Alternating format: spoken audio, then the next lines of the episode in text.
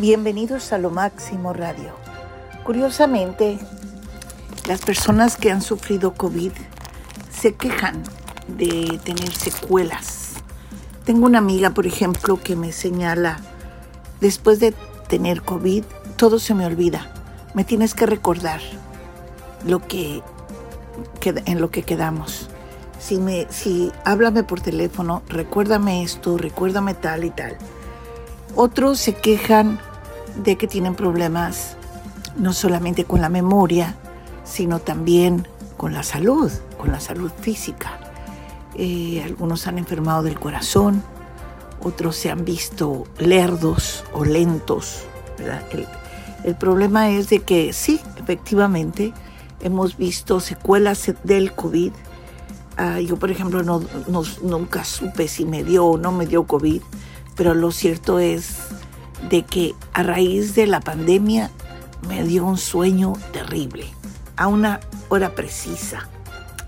De cualquier manera, Estados Unidos está realizando estudios sobre tratamientos para secuelas del COVID, porque todos sabemos que efectivamente sí hay una secuela.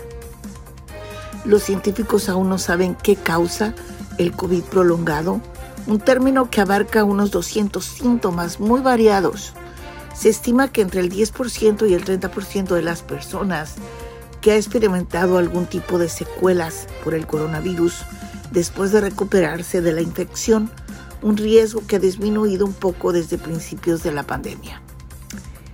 En Washington, los Institutos Nacionales de la Salud de Estados Unidos, NIH, está iniciando varios estudios para probar posibles tratamientos para las secuelas de largo plazo causadas por el COVID-19.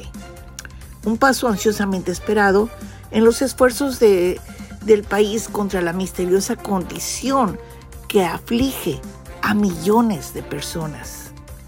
El anuncio del proyecto Recover de un millón de un billón 150 millones de dólares de la NIH se produce en medio de la frustración de pacientes que desde hace mucho tiempo lidian con problemas de salud que a veces los incapacitan. Sin tratamientos probados y solo algún estudio riguroso. Aunque esto llega uno o dos años más tarde y tiene un alcance menor de lo que uno esperaría, es un paso en la dirección correcta. Dijo el doctor Siyad Ali Hali de la Universidad de Washington en San Luis quien no está involucrado en el proyecto de la NIH, pero cuya investigación destacó el costo del llamado COVID prolongado.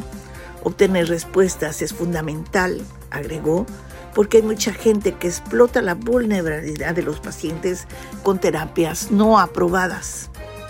Los científicos aún no saben qué causa el COVID prolongado un término que abarca unos 200 síntomas muy variados y se estima que entre el 10 y el 30% de las personas ha experimentado algún tipo de secuelas por el coronavirus después de recuperarse de la infección. Un riesgo que ha disminuido un poco desde principios de la pandemia. Si obtengo 10 personas, obtengo 10 respuestas distintas de cuánto dura realmente el COVID, señaló el secretario de Salud de Estados Unidos, Javier Becerra. La iniciativa Recover ha servido a 24.000 pacientes en estudios de observación para ayudar a definir los síntomas más comunes y molestos. Hallazgos que ahora están dando forma a ensayos de tratamiento en varias fuentes. Algunos de los estudios que se realizarán abordarán casos de niebla mental y otros con problemas cognitivos, trastornos del sueño, problemas con el sistema nervioso autónomo que controla funciones inconscientes como la respiración, los latidos del corazón, que incluyen el trastorno llamado POTS. También se planea un estudio más polémico sobre la intolerancia al ejercicio y la fatiga. Los ensayos están inscribiendo de 300 a 900 participantes adultos por ahora pero tienen el potencial de crecer, a diferencia de los experimentos típicos que prueban un tratamiento a la vez. Estudios de plataforma más flexibles permitirán que los NIH agreguen terapias potenciales adicionales de forma continua.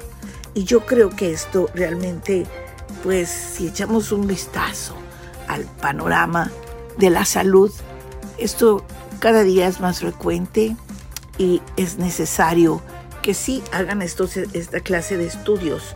Yo, por ejemplo, tengo un sobrino que es músico y curiosamente después de haber adquirido el COVID-19, él no puede leer las partituras, lo cual le causa mucho problema. Se pierde, eh, eh, perdió la, la noción, tiene que hacer todo más despacio, se le dificulta incluso hasta caminar. Y cuando tiene que tocar con su grupo, con su agrupación, tiene que mantenerse sentado. De lo contrario, él puede caerse porque se marea. Curioso, ¿no? Ojalá que pronto encuentren y haya resultados para esta clase de, digamos, de trastornos después del COVID.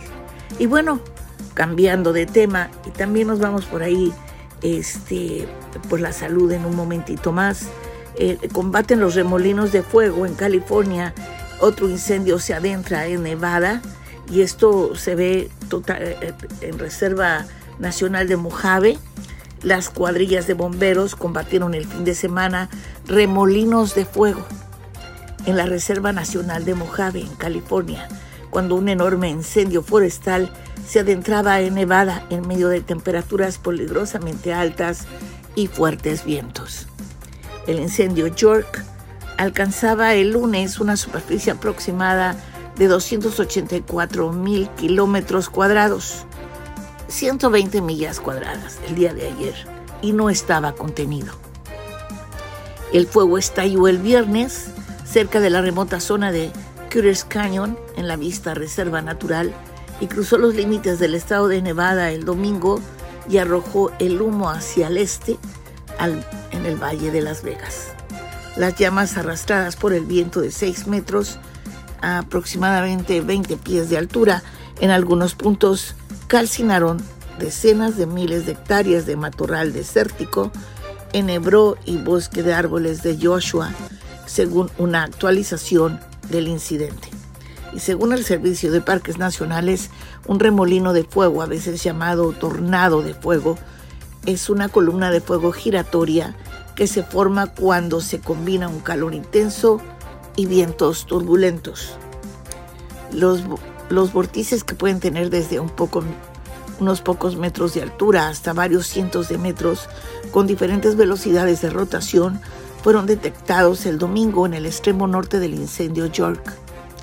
Aunque su observación puede resultar fascinante, se trata de un fenómeno natural muy peligroso que puede producirse durante los incendios forestales, escribió el Servicio de Parques.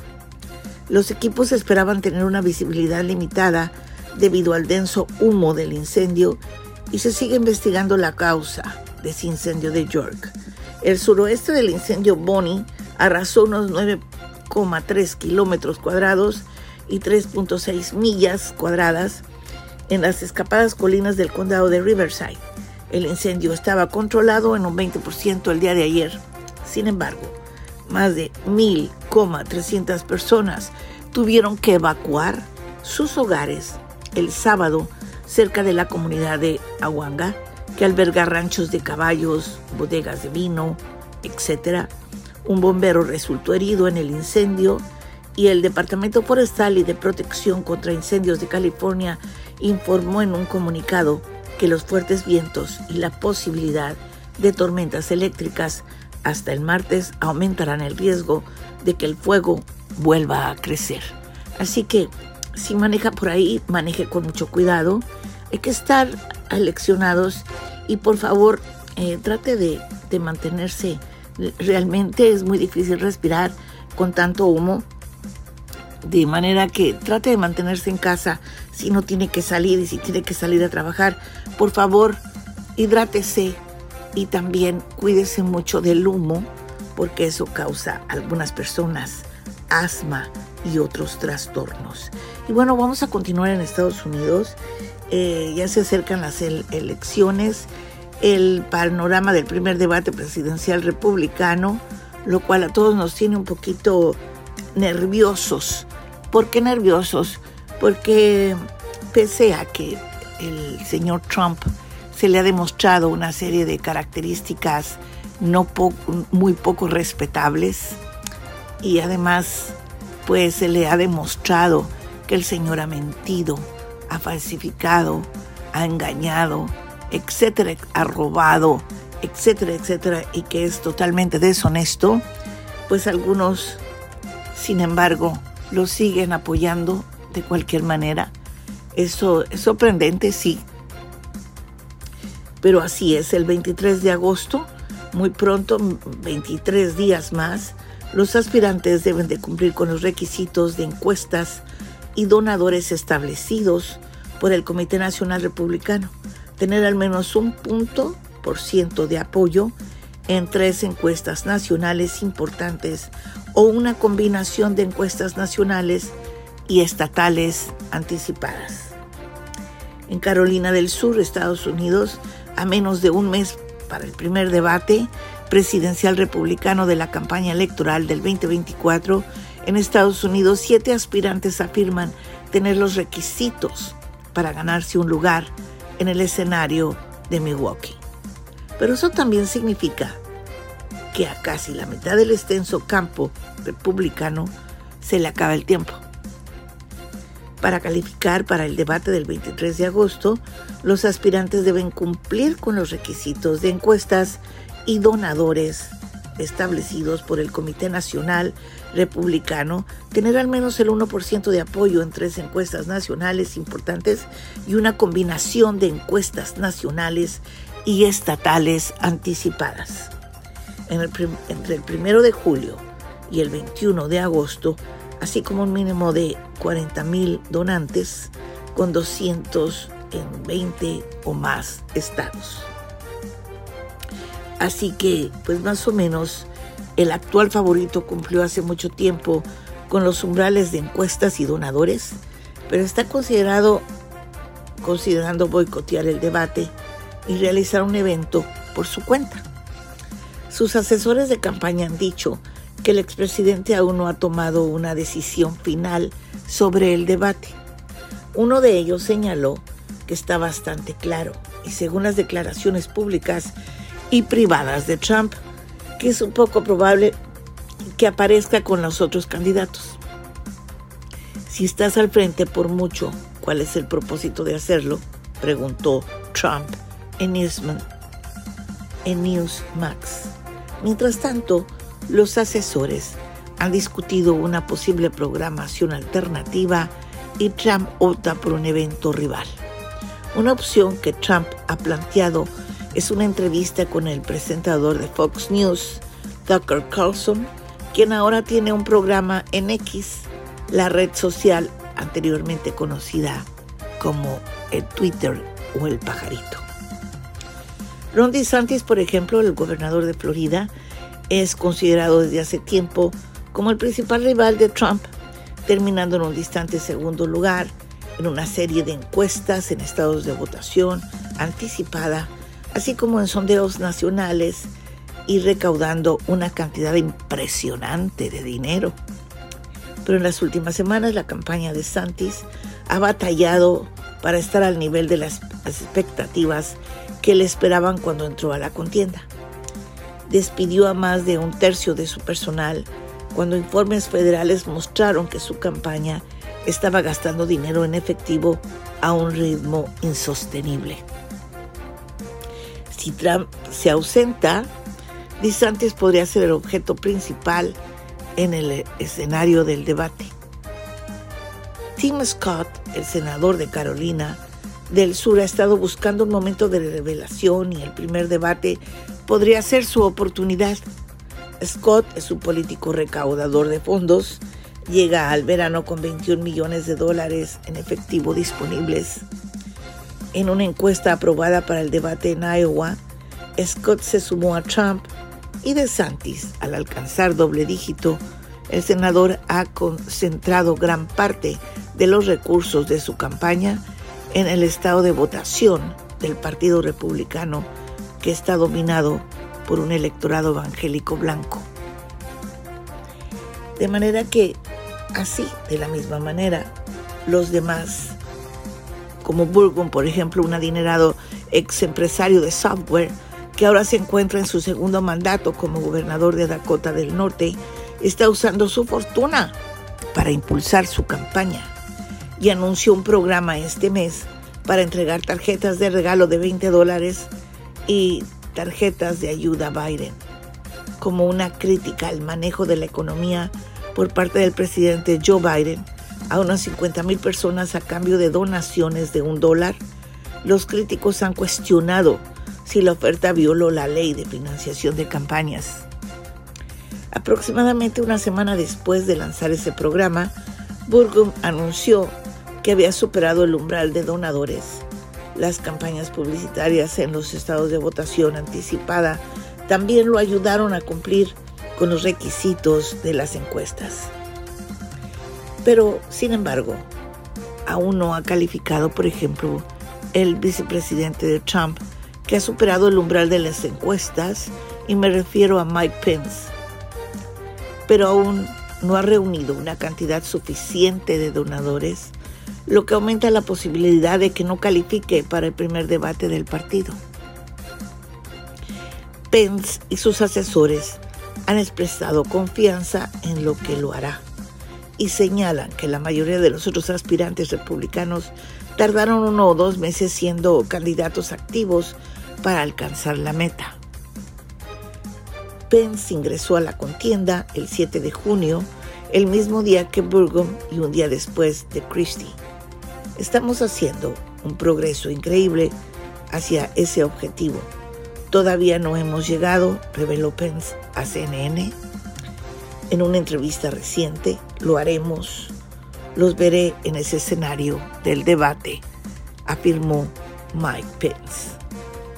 Asa Hutchinson, según su campaña, el exgobernador de Arkansas durante dos mandatos cumplió con los requisitos de la encuesta pero ha batallado por cumplir con el límite de donadores.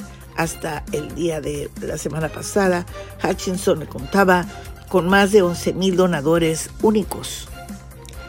Hutchinson cumple con el molde de un republicano de la vieja escuela, se ha diferenciado de muchos de sus rivales republicanos en su disposición a criticar a Trump. Ha publicado peticiones en la plataforma X, antes Twitter, para donaciones de un dólar para ayudar a asegurar su lugar. Francis Suárez, por ejemplo, el alcalde de Miami, ha sido uno de los candidatos más creativos para aumentar el número de donadores. Ofreció la oportunidad de ver el debut del astro del fútbol argentino Lionel Messi como jugador del Inter Miami y dijo que quienes donarán un dólar tendrían la oportunidad de, obtener boletos de primera fila. Increíble. Aún por debajo del umbral de donantes, copió la estrategia de Burgum al ofrecer una tarjeta de ayuda a Videonomics de 20 dólares a cambio de donaciones de un dólar. Un supercomité de acción política que apoya a Suárez lanzó un sorteo para tener la oportunidad de recibir hasta 15 mil dólares en matrícula escolar a cambio de una donación de un dólar a la campaña de Suárez. El equipo de campaña de Suárez no respondió un mensaje en busca de detalles sobre su número de donadores o cifras de las encuestas. De manera que, pues ahorita en este momento, como Johnson, un hombre de negocios adinerado, pero prácticamente desconocido de Michigan, dijo en una publicación reciente en las redes sociales que había alcanzado los 23 mil donadores y estaba seguro de que llegará al escenario del debate. Y agregó que todos los donadores eran elegibles para asistir a mi concierto gratuito en Iowa con el dueto de música country Big and Rich el próximo mes. Johnson, que alcanzó el 1% en una encuesta calificada, también se ofreció a regalar copias de su libro Two Cents to Save America a cualquiera que done en su campaña. El excongresista de Texas, el último candidato en entrar a la contienda el 22 de junio, ha dicho en repetidas ocasiones que no se comprometerá a apoyar el eventual candidato republicano, una postura que lo mantendrá fuera del escenario incluso si alcanza el número de donadores requerido y los números necesarios con las encuestas. Así las cosas. La política en Estados Unidos sin duda es muy distinta y muy diferente a otros países. En algunas cosas nos, da la impresión de que ya están muy caducados. En fin, esto lo discutiremos el día de mañana con nuestro experto en política, el periodista Nelson Enríquez, y que nos diga exactamente qué es y cómo es esto de los debates y además qué nos podemos esperar. una de las cosas que quiero preguntarle y que sin duda ustedes también, cómo es posible que después de demostrar que el expresidente Donald Trump es prácticamente un criminal, siga en, la, en esta contienda y que se siga, y siga adquiriendo más votos. Rarísimo, ¿no? Pues eso lo vamos a saber el día de mañana. Por lo pronto, por favor, manténgase a la sombra si le es posible y manténgase también hidratado con estos fuertes calores. Saludos para todos. Siga escuchando nuestra música y deleitándose con ella. Muy buenas tardes. Hasta mañana.